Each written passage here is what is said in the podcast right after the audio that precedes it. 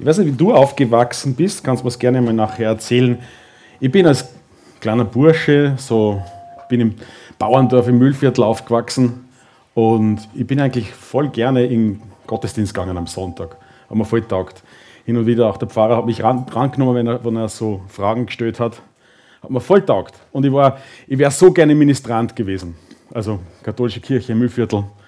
Und hab's nicht, also Ministrant habe ich nicht, ist nicht ausgegangen. Dann bin ich ein bisschen äh, größer geworden, älter geworden, als Teenager dann. Ähm, dann hat sich das ein bisschen gewandelt.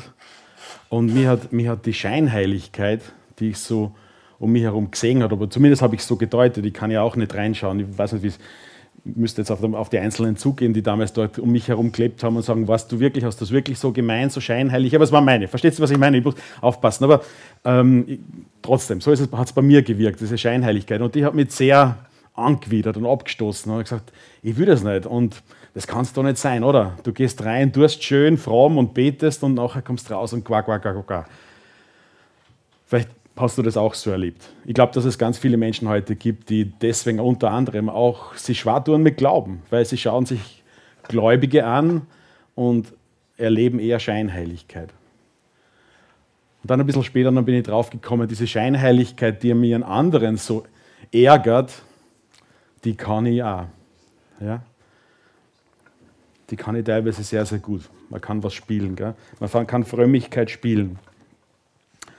Und wenn du dir die Bibel so anschaust und gerade das Alte Testament, das wir jetzt durchgehen, da sind circa 600 Geb- und Verbote drinnen. Und die alle einzuhalten, ist nicht leicht. Und die Gefahr dabei, scheinheilig zu werden, eine Show abzuspülen, die, also das, das passiert schnell. Und wenn du dir die Geschichte im Alten Testament anschaust, genau das ist auch passiert. So schnell ist es teilweise auch zu einer leeren Frömmigkeit geworden. Wir schauen uns Levitikus an, zweite Predigt heute. Danke, Benjamin, für letzte Woche. Und einmal ein ganz kurzer Abriss von dem, was wir bis jetzt uns angeschaut haben. Genesis, erstes Buch Mose.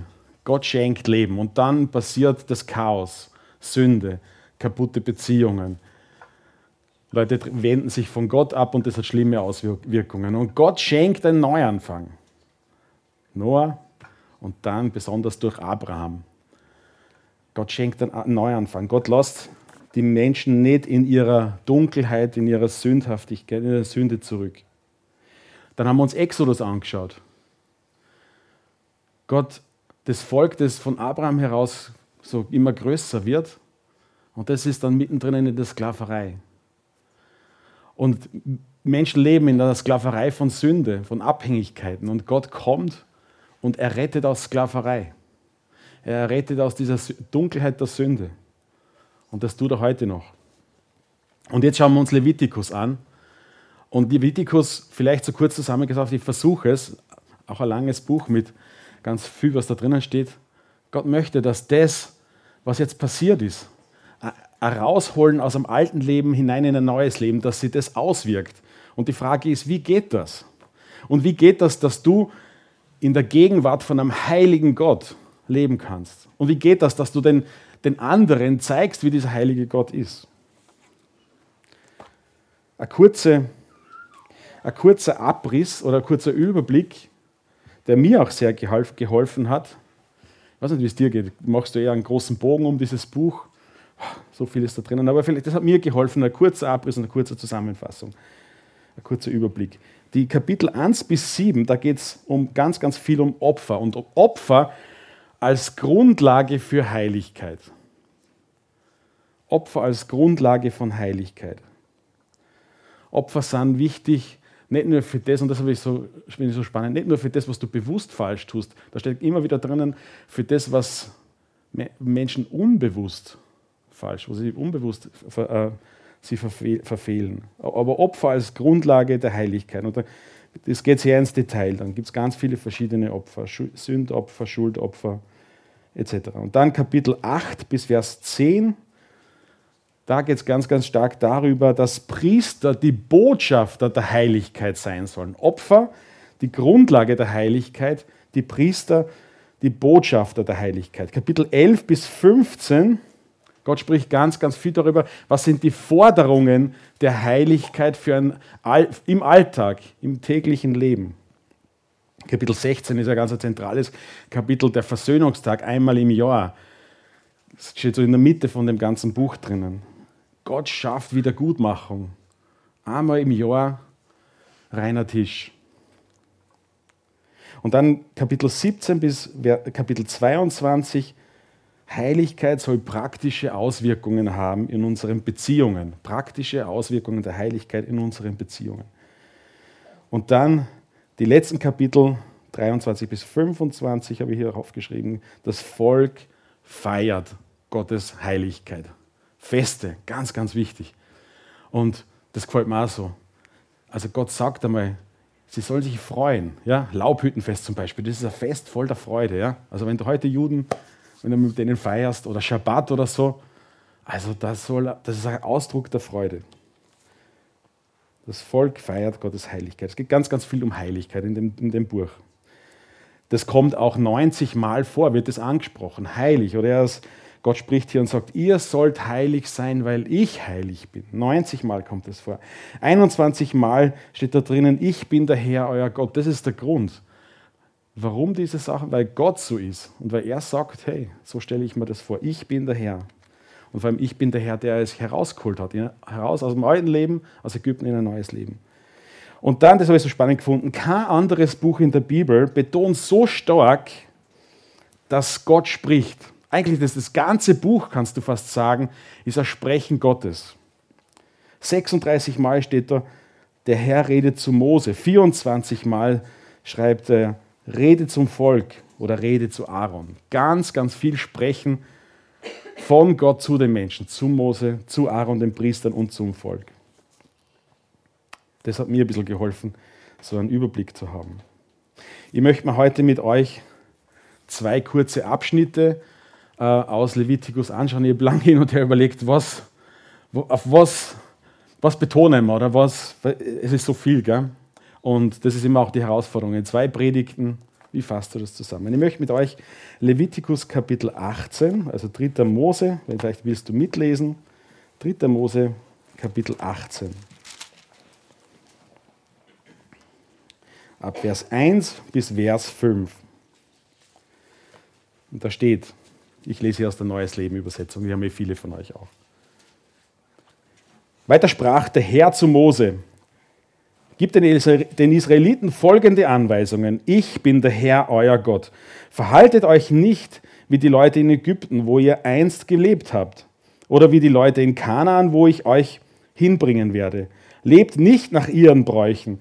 Ihr sollt vielmehr, vielmehr meine Vorschriften befolgen und meine Gebote einhalten und dementsprechend leben, denn ich bin der Gott, bin der Herr euer Gott. Haltet euch an meine Gesetze und Vorschriften. Morgen, grüß dich. Haltet euch an meine Gesetze und Vorschriften, denn wer, wer sie befolgt, soll durch sie leben. Ich bin der Herr. Ich glaube, es ist irgendwie schwierig, ohne, ohne Regeln zu leben, ohne Regeln zusammenzuleben. Und bei jedem und mit der Zeit entwickelst du gewisse Rituale, oder? Dieses so die Woche irgendwie prägen, ja, genau. Gewisse, ja, ähm, was Typisches, was du vielleicht, und vielleicht sagt auch, keine Ahnung, irgendjemand, ah, warum machst du das so? Ja, hat es einfach so eingeprägt. Vielleicht hast du manches übernommen von deiner Familie, ja, im Kleinen und im Großen. Wie du das Brot schmierst, aber genauso auch, wie du vielleicht die, deine Wohnung zusammenräumst oder auch nicht. Und und so ähnlich ist es auch beim ganzen Volk. Gell? Die Israeliten haben, Israeliten haben 400 Jahre lang was gesehen und auch davon abgefärbt, wie es in Ägypten zugegangen ist. Das heißt noch nicht, noch nicht lang, heißt lang noch nicht, dass wir behaupten, dass das alles falsch war. Gell? Das heißt ja nicht, dass Menschen in anderen Religionen alles falsch machen. Aber Gott, Gott möchte, möchte uns neu prägen, so wie auch damals. Und, und da, dabei soll es nicht um, a, um einfach a, um, was auswendig Gelerntes gehen. Es soll uns helfen zu erkennen, okay, was, was hat Gott vor? Was denkt er sich dabei? Ja? Und, und das ist das Spannende, das, das zu einem dabei entdecken, wie, wie Gott nicht einfach nur was will, damit wir halt bibifein leben, sondern es soll was ausdrücken davon, dass wir eine bereinigte Beziehung mit Gott haben, die wir uns, die wir uns schenken lassen haben dürfen. Und diese bereinigte Beziehung, die soll sie ausdrücken im Leben, im Alltag, im Umgang miteinander. Und, das, und vielleicht diese Reinheit soll was ausdrücken von dieser bereinigten, von diesem bereinigten Gegenüber.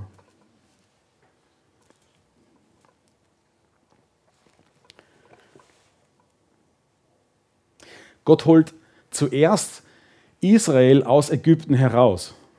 Und ich habe das immer ganz spannend gefunden. Jemand sagt, vielleicht ist das sogar das Leichtere gewesen. Ja? Erfolg, also die Bibel, wenn man so jetzt da nimmt, es da steht, das war eine Million Menschen ungefähr, die rauszuholen, pff, schwierig. Ja? Aber die Aussage ist, das ist noch leichter, Israel aus Ägypten herauszuholen, als Ägypten aus Israel. Was meine ich damit? Also vielleicht kannst du was damit anfangen. Aber Vielleicht, was, was ich jetzt gehört habe am Freitag, vielleicht hilft es ein bisschen. Ähm, ein guter Bekannter, der Roland Ping ist, ein Kärntner, äh, er und seine Familie, also seine Frau ist eine Kanadierin und die wohnen und arbeiten in Brasilien. Sie sind, also er leitet die, oder gemeinsam leiten sie äh, eine Bibelschule für indigene äh, Völker oder für, für, für, Christen, die haben aus, heute muss aufpassen mit Indianerstämmen zu sagen, ja, indigene Völker. Und die können dort eben theologische Ausbildung machen, äh, die Bibel besser kennenlernen, gehen zurück zu ihrem Stamm, um dort in den Gemeinden zu helfen. Und er hat am Freitag, weil da war er in der Volksmission in Linz und hat einen Bericht gegeben und da hat er unter anderem davon erzählt, von einer ganz konkreten Situation, die sie gehabt haben in der Schule und das war, das war echt nicht ohne. Also was war es ganz konkret? Ähm, ein, ein junges Ehepaar sind voll, haben voll zum Streiten angefangen. Sie haben sich um, ein, um ihr Smartphone haben gestritten. Also, die haben jetzt auch Smartphones dort. Überall im tiefsten Dschungel kriegst du äh, Glasfaserkabel rein. Ja? Echt krass. Und, und die fangen an zum Streiten, ein Handy und jeder von den beiden will das Handy. Und dann eins führt zum anderen und der Mann schlagt die Frau. Aber so richtig. Der hat sie richtig grün und blau geschlagen. Gell? Und das ist scheinbar, also in den, äh, bei dem, dort in ihrem Stamm und so ist, also die Frau gilt nichts. Ja? Und das ist gang und gäbe. Also häusliche Gewalt ist gang und gäbe. Alle kriegen das mit und manche hat das natürlich auch verstört. Gell? Und okay, wie gehst du mit dem um? Und der Roland sagt, er hat einfach den, den Mann so einfach mit mir ins Auto mitgenommen und dann sind sie, weiß nicht wie lang, aber ziemlich lang herumgefahren und haben ein Gespräch gesucht. Gell? Und er fragt unter anderem, was, was ist vorgefallen? Und der Mann sagt, nichts, es passt eh alles. Ich habe habe gehört, da ist irgendwas zwischen dir und deiner Frau vorgefallen. Nein, nein, passt eh schon wieder. Ja. Und das, dass ihm das klar wird, ähm, also Gott stellt sich das anders vor, dass wir unter, miteinander und vor allem eben als Ehemann mit, deiner, mit seiner Frau, dass, dass das nicht gut ist, ja, das, das hat er nicht automatisch so gesehen. Und da gibt es ganz, ganz viele Situationen. Und vielleicht manchmal bei so anderen Völkern, Erst einmal ist ein Sicherheitsabstand, aber vielleicht auch, also versteht ihr, Sicherheitsabstand von mir, ähm, aber auch so ganz anders. Auch dieses, dass sie lernen, das ist so voll drinnen, dass du vielleicht eine Zweitfrau hast, ja, aber dass das nicht gut ist. Und dann, sie erleben das dann auch selber, ja, genauso, ja, wie es auch in der Bibel drinnen steht, wo dann an, äh, Leute angefangen haben, sich mehrere Frauen zu nehmen. Es liegt kein Segen drauf, Familienzwist, all diese Sachen. Und das dauert oft, gell? dieses Ägypten, das alte Leben aus uns herauszukriegen. Kriegen. Dass, dass Gott is, aus Israel, Ägypten aus Israel heraus, herausbringt und eine neue Art von Leben, das geprägt ist von bereinigten Beziehungen, von einem direkten Gegenüber zu Gott und dass er das auswirkt. Das geht nicht von heute auf morgen. Und Israel hat Rituale und Gebote gebraucht. Und ich würde mal sagen, oft ist es so, ah, das ist einengend. Aber ich glaube nicht, dass es einengend gedacht, ist, gedacht war, oder? Sondern eine Hilfe zu einem befreiten, zu einem bereinigten Leben. Und vor allem, Gott sagt hier, ich bin's. Ich bin der Herr. Heut euch an mich und dann geht es euch gut. Eine zweite Stelle, Kapitel 22, auch die ersten Verse. Ich lese von Vers 1 bis 9. Der Herr sprach zu Mose, sag Aaron und seinen Söhnen, dass sie die heiligen Gaben, welche die Israeliten mir weihen, mit großer, sie mit großer Sorgfalt behandeln, damit sie meinem heiligen Namen nicht entweihen. Ich bin der Herr, sprich mit ihnen. Diese Anordnungen, diese Anordnung gilt für all eure Nachkommen. Jeder Priester, der sich den heiligen, mir geweihten Gaben der Israeliten nähert, während er unrein ist, soll von meiner Gegenwart ausgestoßen und getötet werden. Ich bin der Herr. Wenn einer der Nachkommen Aarons eine ansteckende Hautkrankheit oder einen Ausfluss hat, darf er erst wieder von den heiligen Gaben essen, wenn er rein ist. Wenn ein Priester etwas berührt, das durch einen Toten verunreinigt wurde, wenn er seinen Samenerguss gehabt hat oder ein unreinig, unreines Kriechtier oder einen Menschen berührt hat, der aus irgendeinem Grund unrein ist, bleibt er bis zum Abend unrein. Er darf nichts von dem, von dem heiligen Opfer essen, bis er seinen Körper mit Wasser gereinigt hat. Nach dem Sonnenuntergang ist er wieder, ist er wieder rein. Danach darf er von den heiligen Opfern essen, denn sie sind zu seiner Nahrung bestimmt. Ein Priester darf kein Fleisch von einem verendeten oder gerissenen Tier essen, denn damit würde er sich verunreinigen. Ich bin der Herr. Die Priester sollen sich an diese Anweisungen halten, sonst laden sie Schuld auf sich und müssen sterben, weil sie etwas Heiliges entweiht haben. Ich bin der Herr, der euch heiligt. Wenn du das so liest, für Priester haben besondere, ähm, besonders strikte Regeln nochmal gegolten. Äh, sie, sie waren, also das heißt ja nicht, dass wir, wenn sie etwas angerührt haben, was vielleicht unrein war, dass das jetzt gleich schlecht war. Gell? Okay?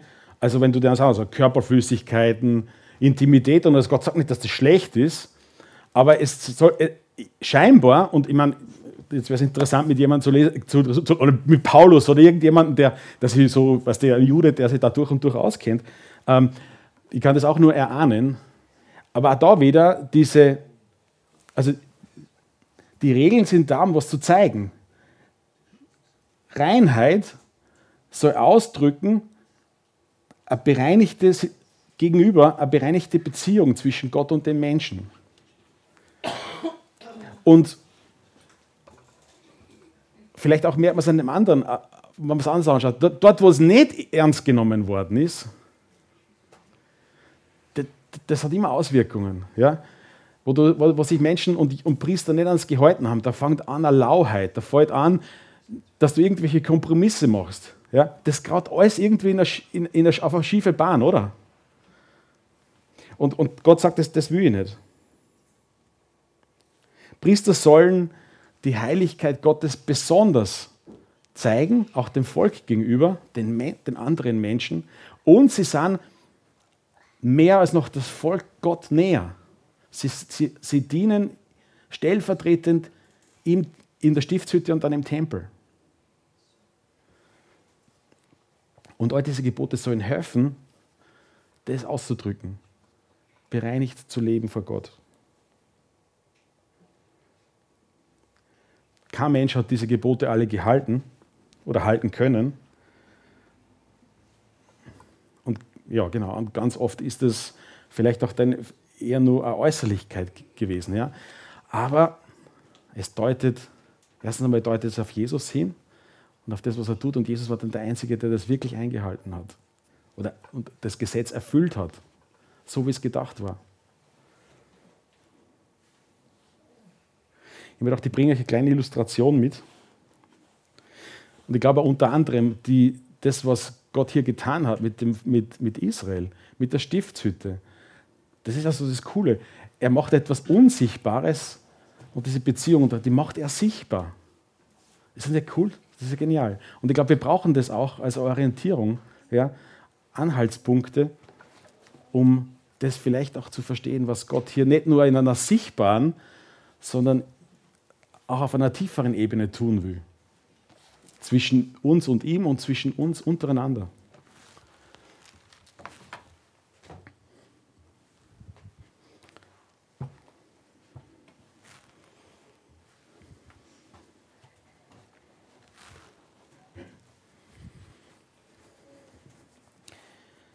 Das hat sich Gott vorgestellt für Israel, dass sie ganz neu anfangen können und, und auch anderen gegenüber zeigen, eben, wie sie vorher schon gesagt hat, wie ein bereinigtes Leben ausschaut und wie sich das auch in einem alltäglichen Leben, im Miteinander auch auswirkt. Und deswegen raus aus dem alten Leben, aus, Israel heraus, aus Ägypten heraus. Aber was halt immer wieder passiert, und wir erleben das auch, Erstens einmal manchmal unbewusst sind wir im Kontakt mit anderen, die halt, naja, nicht so leben, wie es eigentlich gut wäre. Ob das ein blöder Witz ist oder noch mehr. Oder wir suchen das auch, vielleicht lockt es uns auch. Gell? Und das hat immer Auswirkungen. Diese Verschmutzung der Sünde hat immer Auswirkungen. Es hinterlässt immer Flecken und Spuren. Und, und wenn so die, wenn Israel oder auch die Priester wenn sie so vor Gott kommen und auch unter den Menschen so leben, das hat immer auch Auswirkungen. So, das merkt man nicht ganz so, aber ein bisschen. Das ist live, gell? Machen wir es nochmal. Das heißt, lässt, hinterlässt immer, immer Auswirkungen. Ein bisschen merkt man es, oder? Ja.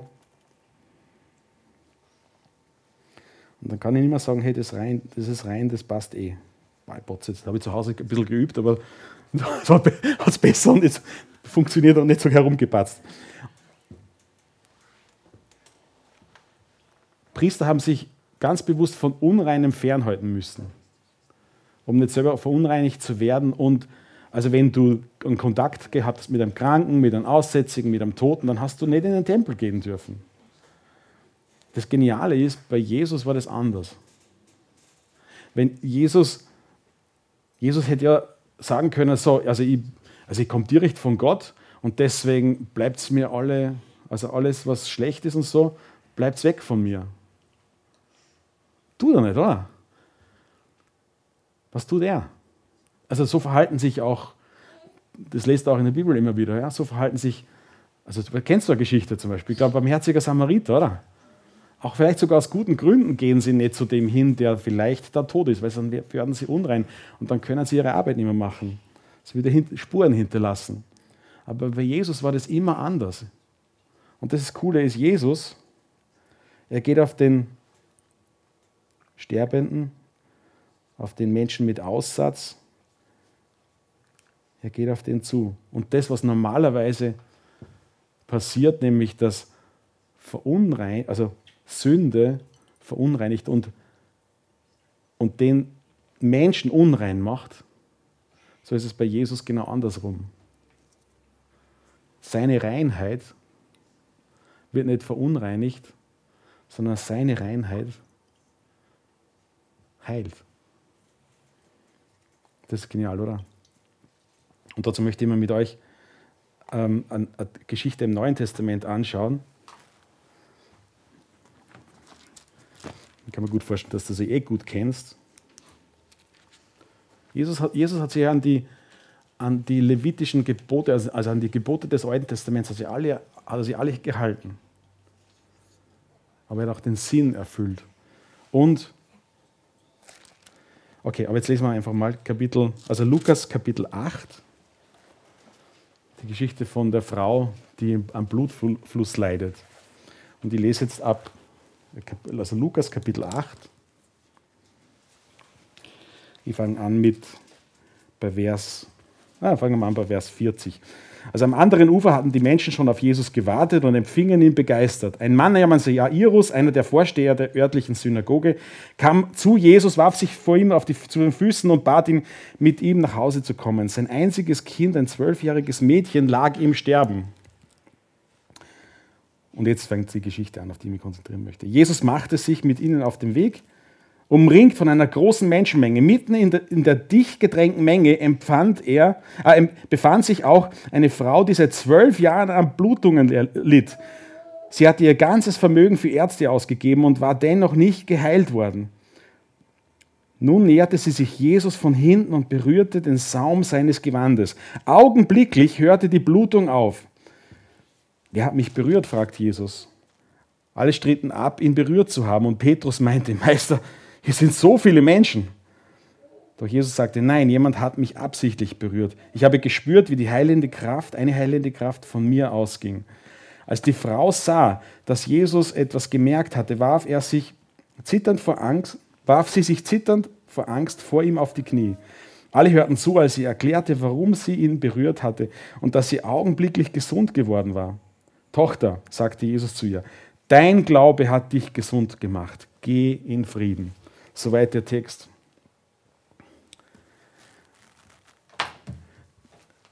Die Frau hat die, die, die Vorschriften vom Alten Testament ge, gewusst.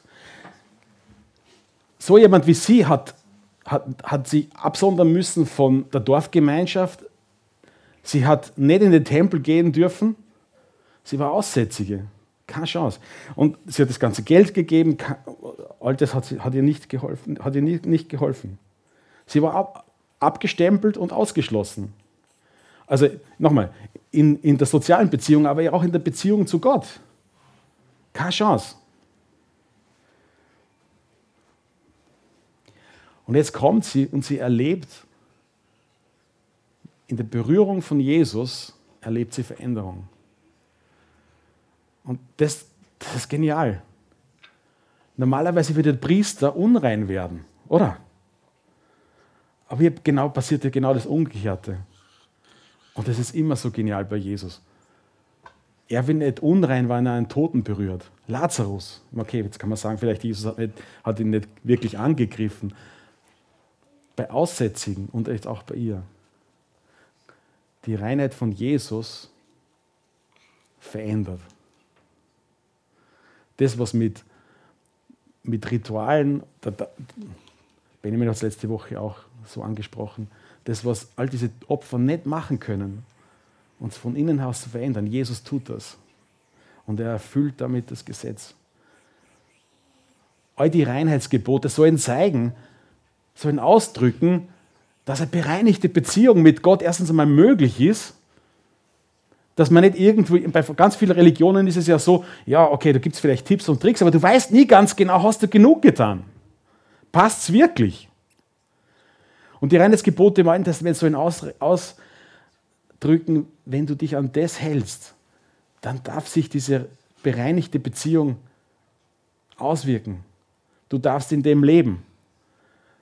Und du darfst es auch anderen gegenüber ausdrücken, was zwischen dir und Gott ist. Aber, aber diese äußeren Rituale, was sie nicht geschafft haben, was haben, was haben sie nicht geschafft? eine innere Veränderung, eine innere Heilung. Und das finde ich so genial.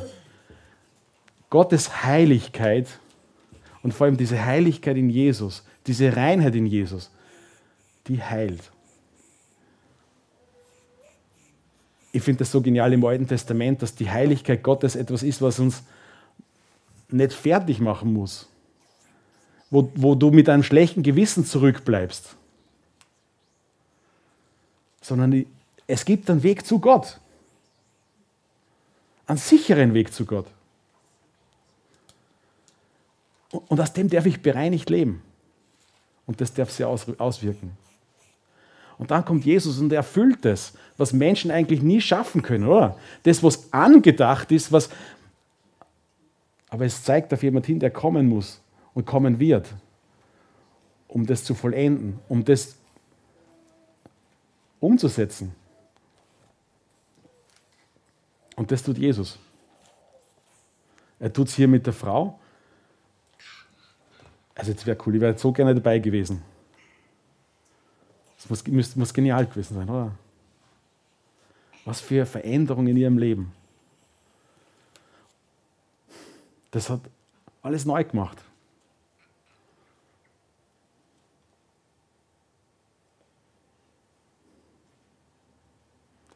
Und dann stirbt Jesus am Kreuz.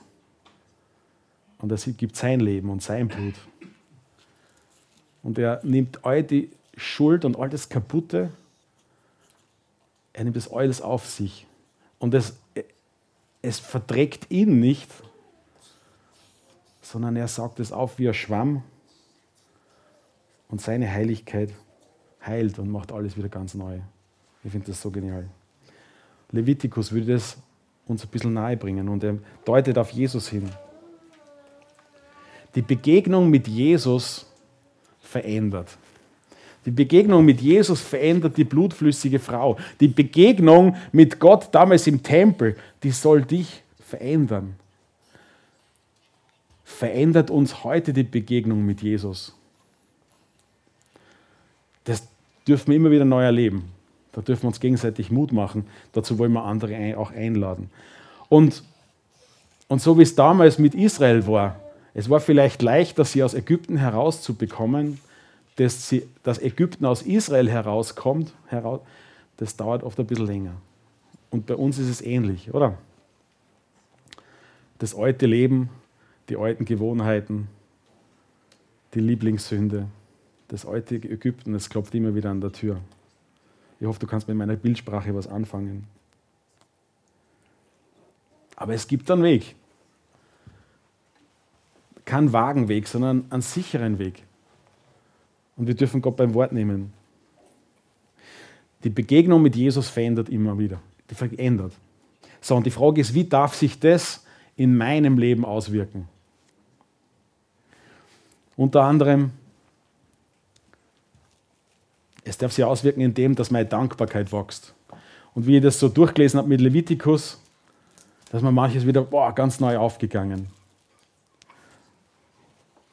Gott hat und Jesus hat so viel mir, an mir getan. Wo hat er mir rausgeholt? Aus meinem Grant und aus meinen ja, Schlechtigkeiten.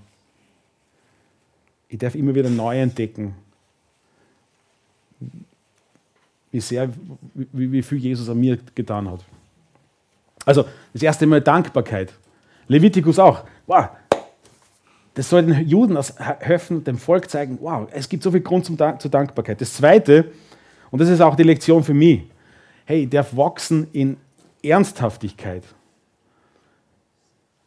Also zu Gott zu kommen, und wir sind so Kinder unserer Zeit, gell, und auch in unseren Freikirchen, wenn wir zusammenkommen, wir sind eher geprägt von einer Lockerheit. Ja? Und es ist auch schön, wenn wir zusammenkommen, jemand fragt immer, wie feiert ihr Gottesdienst und wie ist es bei euch so? Für mich ein guter Ausdruck ist, es ist ein bisschen wie eine Familienfeier. Ja? In manchen anderen christlichen Traditionen, da, äh, da gibt es ganz, ganz klare Rituale und Vorgaben. Das ist bei uns nicht so. Nicht so. Die Gefahr bei uns vielleicht auch ist, dass wir eine ziemliche Lässigkeit haben, wie wir zu Gott kommen. Ich habe das heute so gut gefunden. David, danke für, bevor ihr angefangen habt mit Singen, sondern ganz kurz noch einen Moment nehmen, um innezuhalten. Wir sind jetzt in der Gegenwart Gottes. Das ist Kalapalie. Und ich brauche das, dass ich wachse in Ernsthaftigkeit, weil das bin ich von meiner Art her eher nicht so. Aber das heißt aber auch nicht in, der anderen, ins, in ein anderes Extrem zu fallen. Also Gott will uns auch vor Scheinheiligkeit bewahren. Ja? Also was bei dir genau eher das Thema ist. Diese Freude und Zuversicht, diese Ernsthaftigkeit, die Gott mir schenken will, diese Dankbarkeit, die, die darf sie auswirken. Die darf sie auswirken in, in unserem Leben, in unserem Miteinander und in unseren Alltagsbeziehungen. Und dazu dürfen wir uns gegenseitig ermutigen. Gott schenkt eine bereinigte Beziehung. Für das bin ich so dankbar. Ich brauche nicht irgendwie in einem Wagen wischiwaschi bleiben, ich weiß nicht ganz genau, tue ich jemals genug. genug. Ich darf mich auf ihn verlassen. Die Begegnung mit Jesus, die verändert mich. Die schenkt Bereinigung und Reinheit.